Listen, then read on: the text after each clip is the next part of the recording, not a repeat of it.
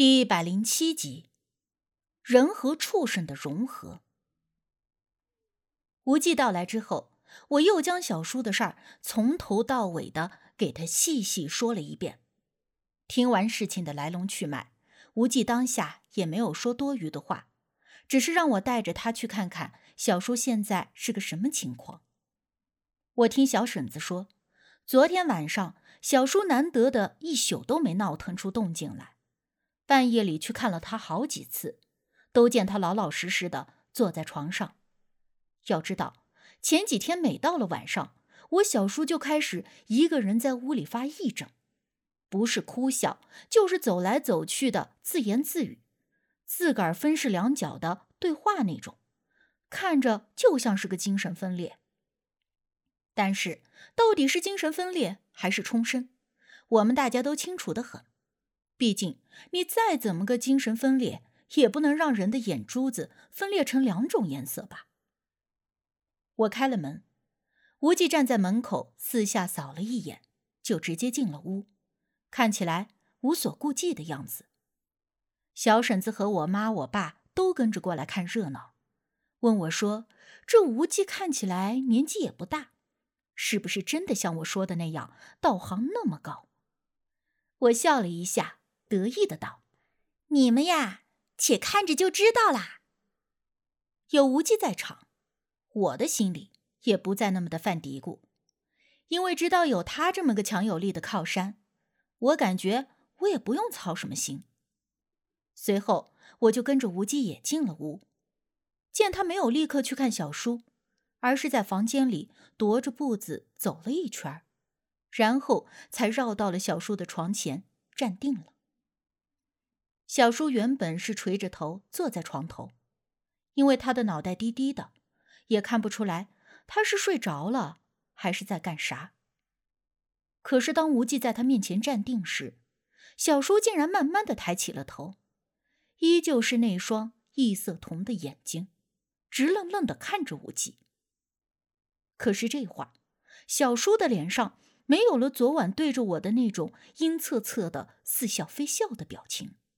反而是一种仇视，或者说警惕更贴切一些。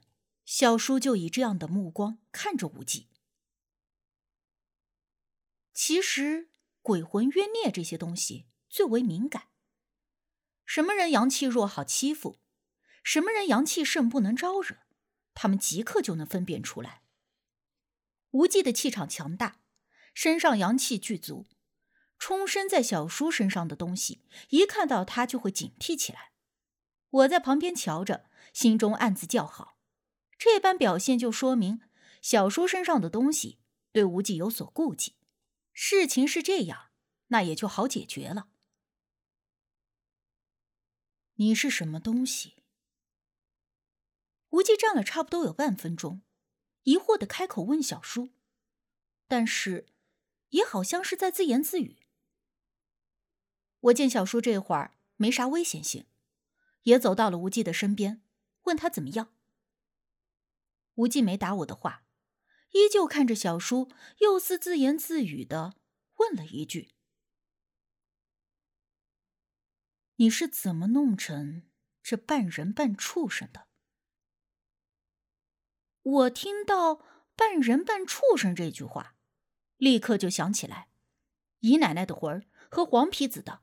几乎是要融合在一起，我心里立马犯嘀咕：难道说这黄皮子不但占了姨奶奶的棺材，就连她的魂儿也不放过？而就在我疑惑之时，我见小叔突然跳了起来，像是动物似的，四脚着地，还对着无忌呲牙，发出了类似于威胁警告的声音。我一连惊着后退了两步。但见无忌却半点都没有退缩的意思，反而从兜里掏出了一个什么东西，攥在掌心里。我正在担心小叔身上的东西会被逼急了伤人，可是却见小叔看了一眼无忌攥着的手，忽然一下子四脚着地的，猛地就往后一个弹跳，立刻和无忌拉开了距离，躲在了屋子里的墙角处。很显然，他是害怕了无忌手中的那个东西。我于是好奇的瞅了一眼，但也没有看出来究竟是个啥玩意儿。无忌依旧不动，只是看着小叔，语声低沉的说道：“你如果识相离开，我还可放你一条生路；如若不然，就休怪我不顾你多年的修行，将你打个灰飞烟灭。”无忌沉缓的语声充满了威胁性。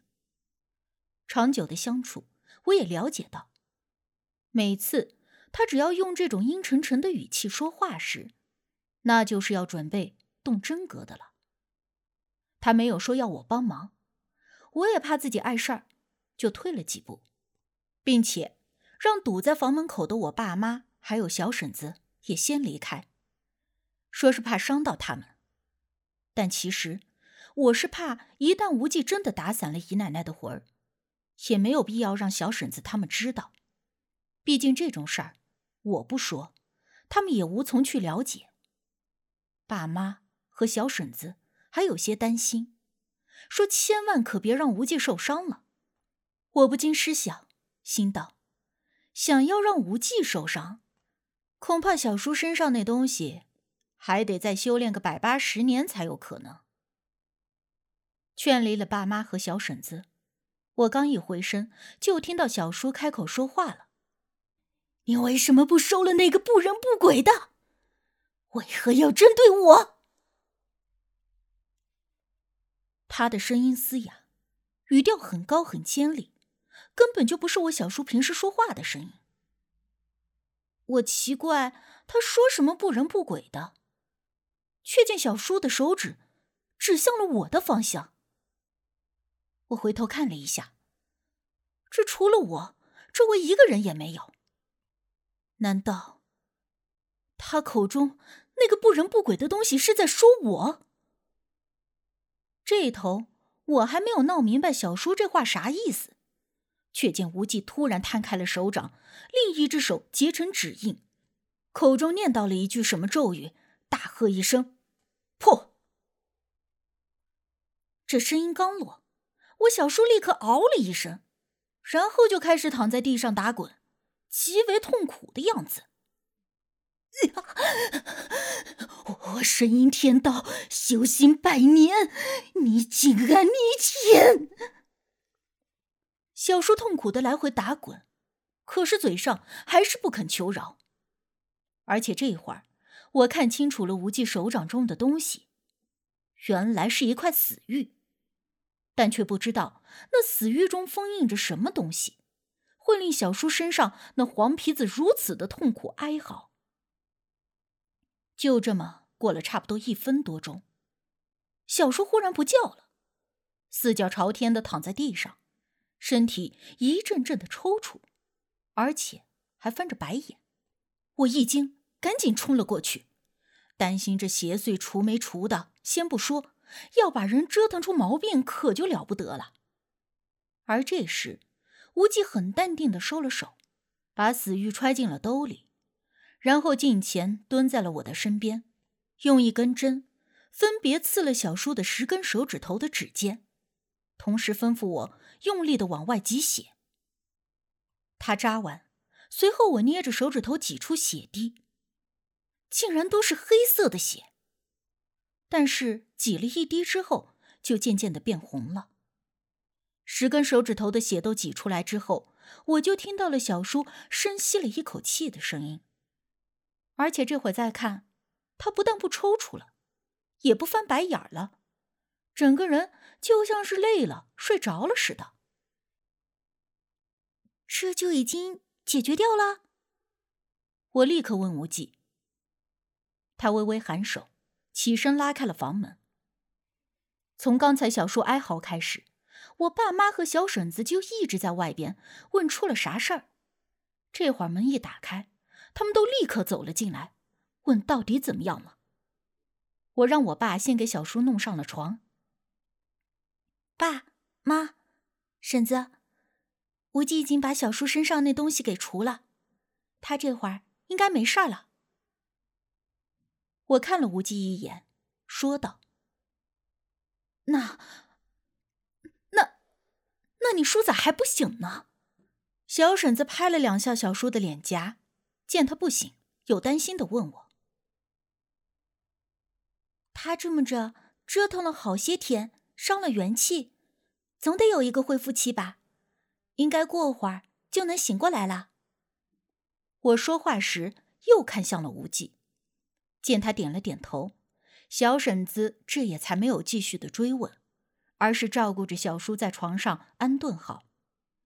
我见爸妈还有小婶子都在忙着照顾小叔，就拉着无忌先出了屋子，看了看周围没有旁人，我便压低了声音问他：“刚才你把那东西给打散了？”解决了难题的无忌并没有显得很开心。反而表情严肃的点了点头。那你之前说半人半畜生，其实姨奶奶和黄皮子融合在了一起，是吗？我问出了心中的疑虑。无忌点了一下头，又摇了一下头。